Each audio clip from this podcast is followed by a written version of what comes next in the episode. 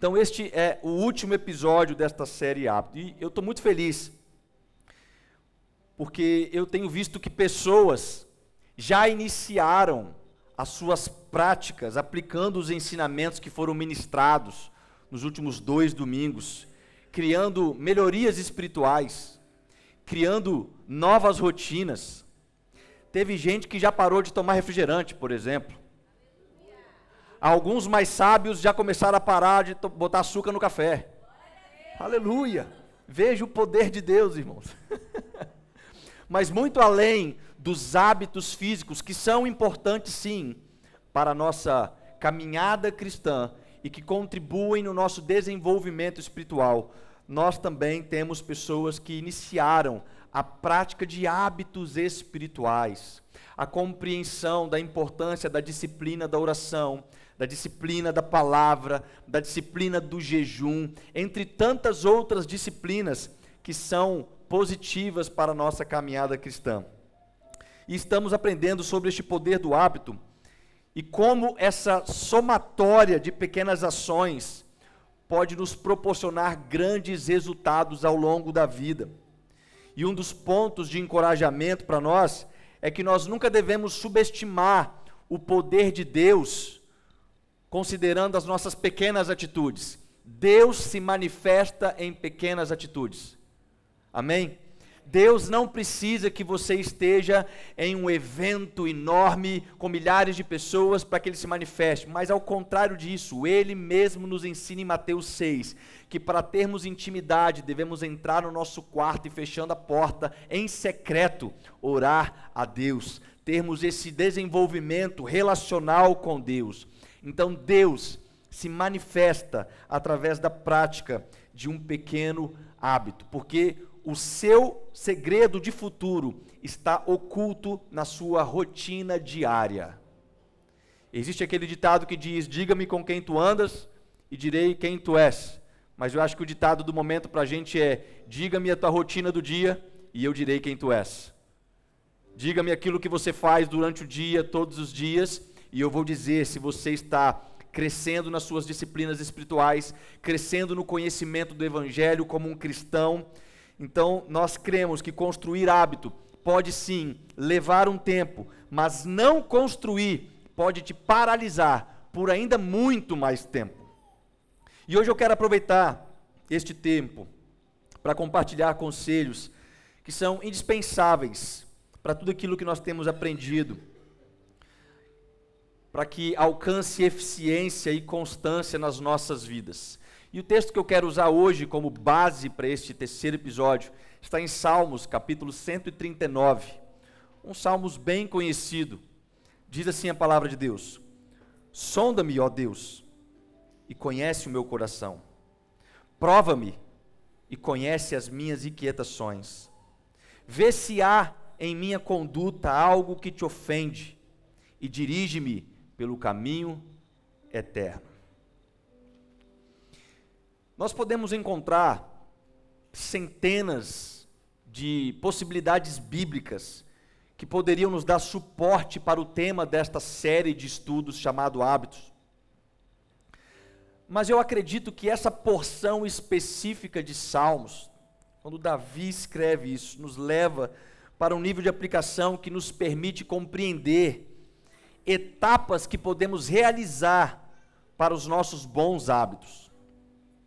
E Davi ele nos entrega durante esse capítulo, quando ele escreve esses salmos, evidências que completamente nos deixa sem qualquer possibilidade de desculpas.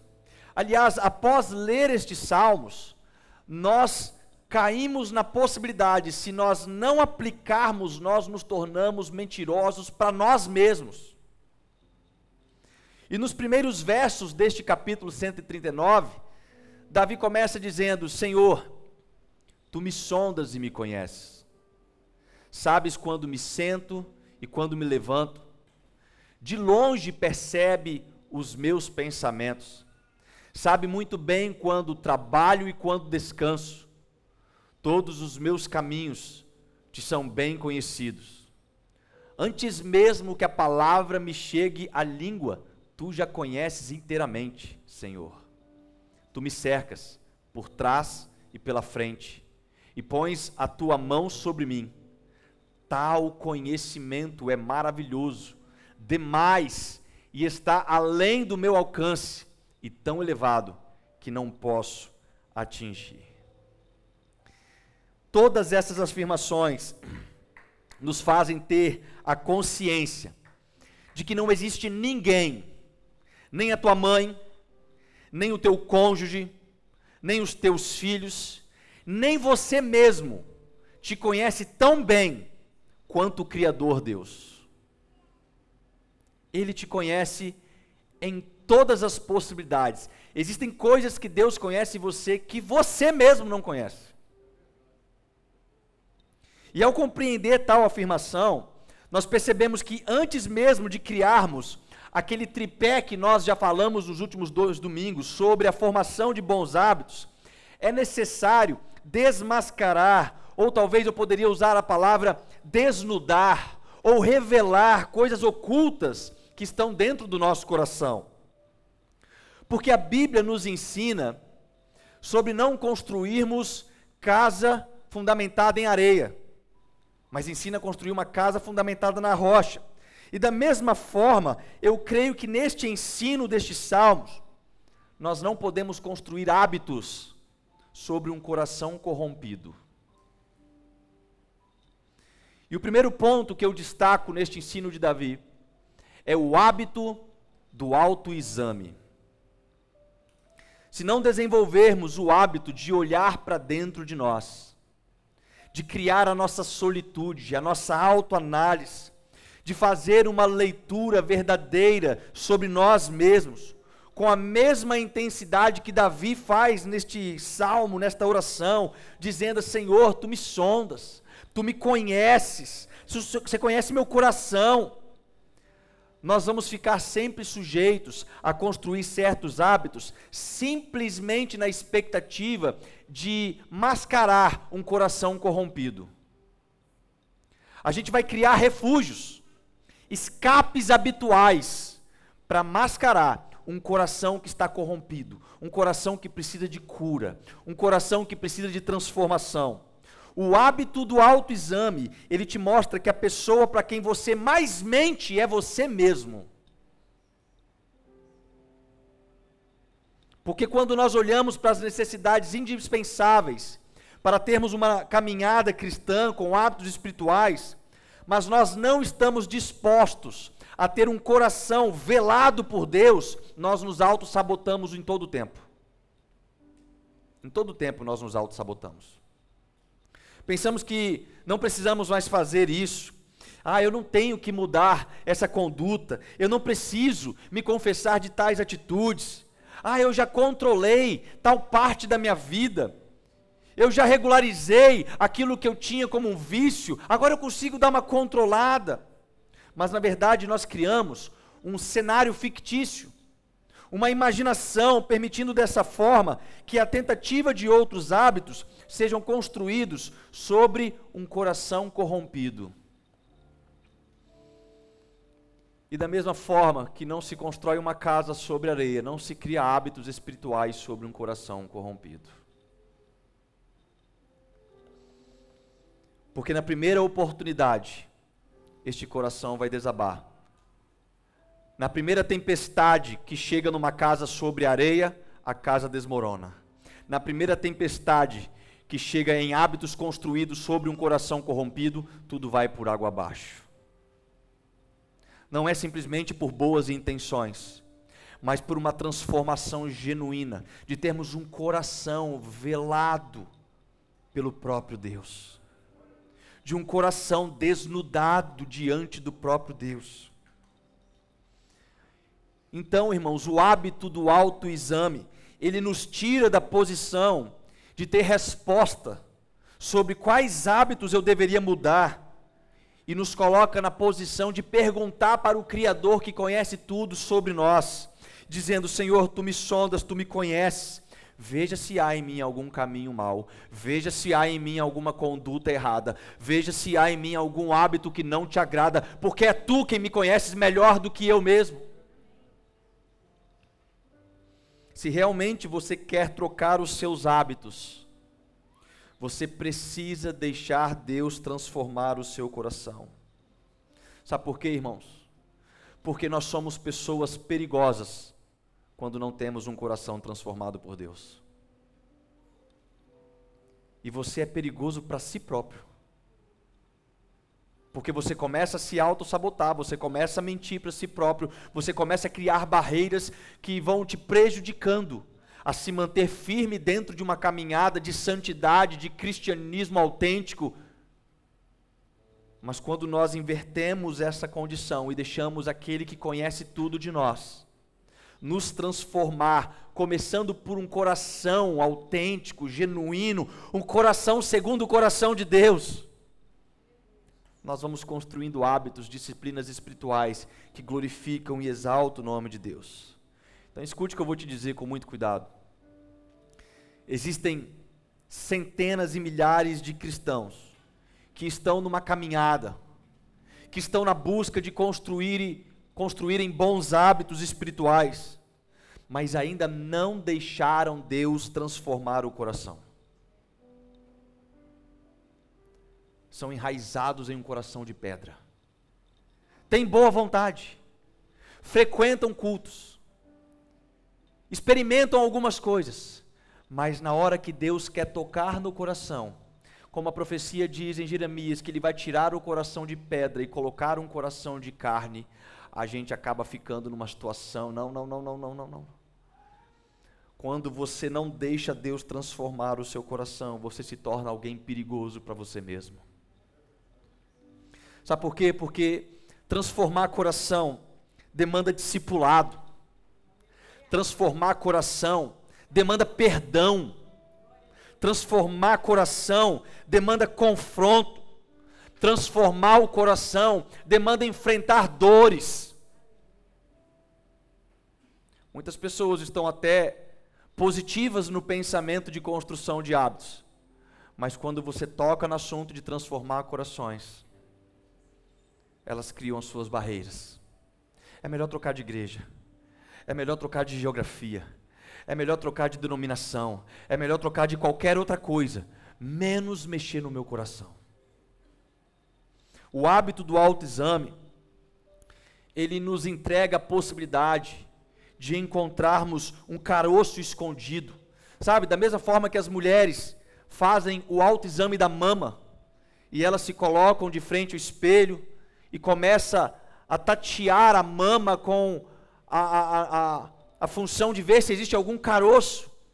E se porventura ela acha algum caroço, rapidamente ela vai marcar um médico, ela vai fazer exames, ela vai procurar algo para que ela possa ter a convicção de, aquele, de que aquele caroço não é maligno. Se, que, se precisar for tirado, ele vai ser tirado. Da mesma forma, quando nós deixamos Deus sondar os nossos corações. Nós temos a possibilidade de evitar um câncer futuro nas nossas vidas espirituais. Sabe por quê? Porque quando nós criamos hábitos, às vezes nós não encontramos pequenos caroços na nossa caminhada, mas quando Deus sonda o nosso coração primeiro, quando Deus transforma o nosso coração, Ele fala: tá vendo esse cisto aqui, ó, pequenininho? Foi há 10 anos atrás, você nem lembrava, você precisa perdoar. É um carocinho. Tá vendo essa parte aqui que você sempre fugiu? Por X tempo eu estou tentando te aperfeiçoar na sua caminhada nisso, mas você sempre foge.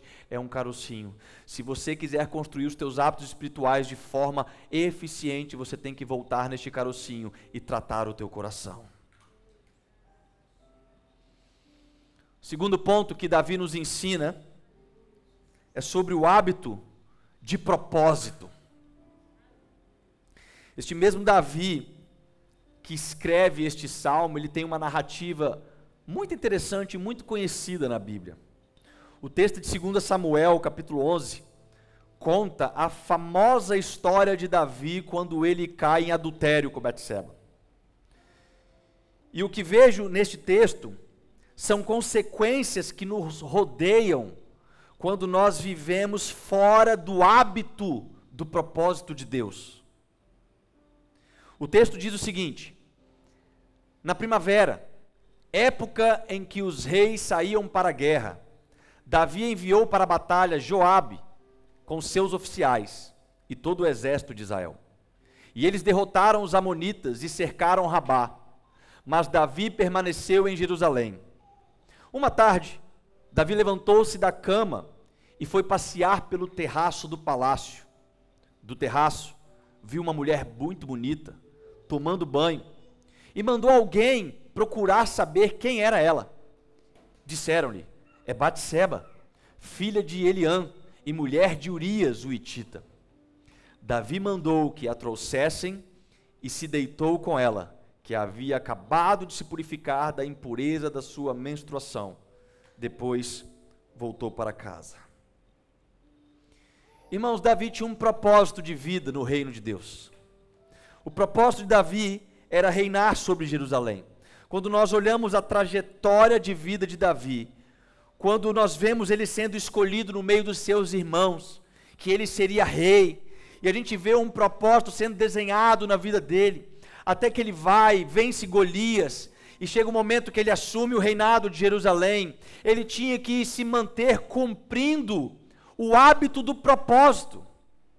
Existem propósitos na vida de cada um de nós, e estes propósitos precisam de hábitos, hábitos do próprio propósito, hábitos que complementam, hábitos que te rendem dentro deste propósito, hábitos que te trazem o sentido deste propósito. E o propósito de Davi era reinar sobre Jerusalém. E uma das práticas necessárias naquele tempo era que na primavera os reis saíam para as batalhas. Mas o texto diz que Davi não foi. Era hábito, era rotina. Primavera, o rei vai com a gente para a batalha. Era hábito. Mas Davi não foi. E por não ter ido cumprir o hábito de propósito, ele ficou vulnerável. E ao sair em uma bela tarde, ele viu uma mulher tomando banho do, do terraço. Davi talvez deve ter pensado: quer saber? Não estou fazendo nada. Não fui para a batalha. Está todo mundo lá. Está uma paz aqui nesse reinado. Eu estou aqui de bobeira. Essa mulher bonita tomando banho no terraço. Vou chamar ela. Vou ter relação com ela. Eu sou rei. Deixa eu te falar algo importante. Existem muitos que estão vivendo uma rotina de pecados, porque estão vivendo fora do hábito do propósito. Existem muitas pessoas que criaram uma rotina pecaminosa na vida, porque abandonaram o caminho do propósito eterno para que Deus tem conosco. Porque Deus tem um propósito na sua vida, Deus tem um plano para a sua vida, mas quando você se omite em realizar o hábito daquilo que Deus te chamou para fazer, você vive como Davi nas tardes avulsas, procurando pecados pelos terraços da vida. Existe algo ainda mais grave do que os pecados que caímos quando estamos fora do hábito de Deus, o hábito do propósito. E este algo mais grave é que quando nós estamos fora do hábito do propósito, nós cometemos ações que, ao invés de salvar vidas, matam pessoas. Em 2 Samuel, no capítulo 11, agora no verso 14, diz que de manhã Davi enviou uma carta a Joabe por meio de Urias. Nela escreveu: Ponha Urias na linha de frente, deixe-o onde o combate estiver mais violento, para que seja ferido e morra. Trazendo o resumo da narrativa do texto, quando Davi se deita com Batseba, ela é engravida. E ao perceber que ela estava grávida, ele manda que Urias voltasse para o palácio, com a intenção de que ele pudesse ir à casa da sua esposa e então teria relações e ele pensaria que o filho seria dele. Davi começa a ser maquiavélico na tentativa de cobrir os seus atos pecaminosos, que foram cometidos uma vez que ele esteve fora do hábito do seu propósito. Mas Urias não vai para essa casa, Urias fica no alojamento em frente ao palácio. Ele diz: Eu não posso deixar os meus colegas de batalha, que estão neste momento batalhando pelo nosso reino, batalhando por Jerusalém, e eu vou para casa ficar com a minha esposa. Eu não posso isso. Davi então tenta embriagar Urias e nem assim ele consegue fazer com que Urias vá para casa e ele tem uma ideia. Eu vou mandar uma carta pela mão do próprio Urias para Joabe. E quando Joabe abrir a carta, é dizendo: coloque Urias na frente de batalha para que ele morra. Quando estamos fora do hábito do propósito, nós começamos a demandar energias para cobrir atos pecaminosos. Quando nós estamos fora do hábito do propósito, nós estamos cobrindo ações que nem mesmo deveríamos ter cometido, e muitas dessas ações vão ter a finalidade de matar pessoas. Não propriamente dito, mas matar pessoas espiritualmente, matar, matar pessoas emocionalmente, matar pessoas ministerialmente. Existem muitas pessoas que estão morrendo espiritualmente, porque tem muitas outras pessoas que estão andando fora do hábito do propósito. E a pergunta é: quantos Urias você ainda tem que matar? Quantos Urias você precisa matar na sua vida? Para que você se reposicione na rota do propósito que Deus tem para você, para que você crie o hábito do propósito na sua vida. A sua omissão de guerra, ela não te torna um rei abundante, mas te torna um covarde egoísta. Se você hoje está escolhendo andar fora do propósito que Deus tem, desculpe te dizer, você é um covarde egoísta. Parentes que você tem estão morrendo espiritualmente pela sua falta de posicionamento. Amigos do trabalho estão morrendo pela sua falta de posicionamento. Pessoas nesta igreja estão morrendo pela tua falta de posicionamento, porque Deus tem propósito para cada um de nós. Em Efésios 4, ele fala que sobre a edificação da igreja é dos próprios santos, o ministério quíntuplo. Ele fala que os dons em 1 Coríntios, no capítulo 14, tem o propósito de aperfeiçoamento dos santos. Quando eu me omito do meu hábito do propósito, eu estou sendo um covarde egoísta e pessoas estão morrendo por causa desta atitude. Quer saber mais? Existem guerras que estão te aguardando. Existem cultos que aguardam tua presença. Existem orações que aguardam tua presença. Existem discipulados que aguardam a tua presença, e todas as vezes que você se omite do seu propósito, além de procurar pecados no terraço da vida, você mata pessoas ao seu redor.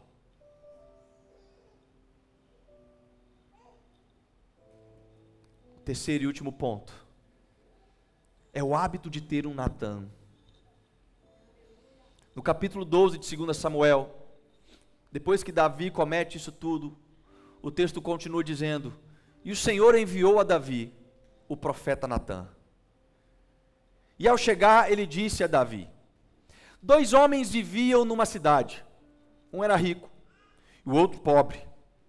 O rico possuía muitas ovelhas e bois, mas o pobre nada tinha, senão uma cordeirinha que ele havia comprado.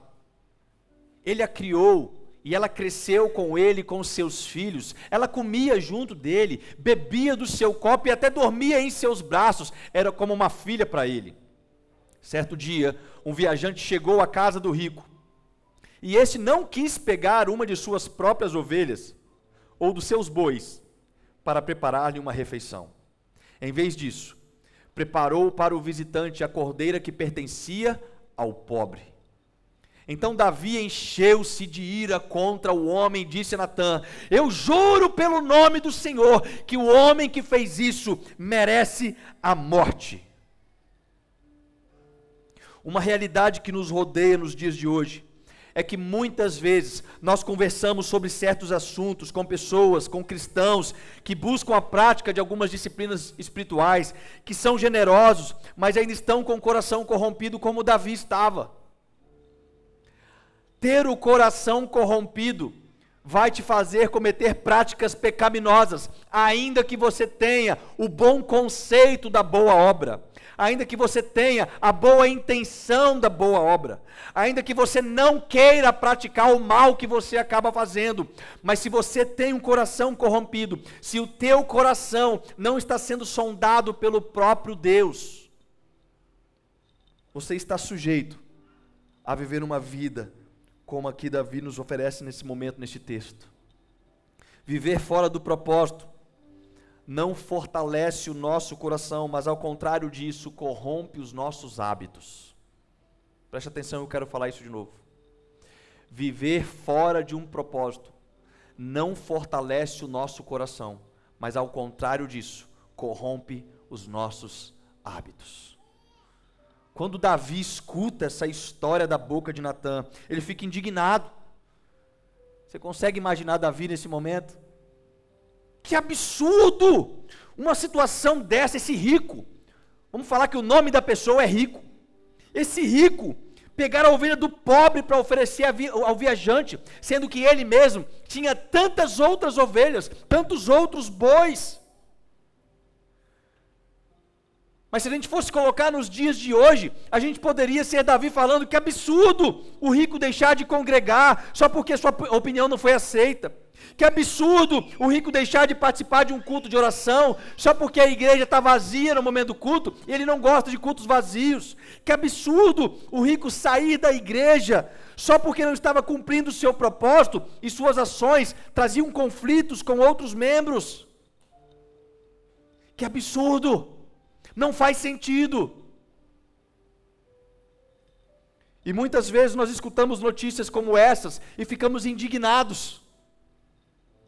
Só que no versículo 7, Natan diz para Davi: Você é este homem, Davi. Depois que Davi expressa sua indignação, ele diz que é um absurdo. Natan aponta para ele e fala: Davi, você é este homem. Dê-lhe a casa e as mulheres do seu senhor, dê-lhe a nação de Israel e Judá. E se tudo isso não fosse suficiente, eu lhe teria dado mais ainda. Por que você desprezou a palavra do Senhor, fazendo o que ele reprova? Você matou Urias com a espada dos Amonitas e ficou com a mulher dele. E se esse texto fosse traduzido para os dias de hoje, ele seria talvez assim: Te dei dons e talentos, te dei uma igreja para pertencer, te dei líderes para te discipular, te dei uma família para servir, mas você despreza o seu propósito, fazendo com os seus hábitos aquilo que Deus reprova, e com a espada do seu pecado ainda quer acusar a igreja de Cristo.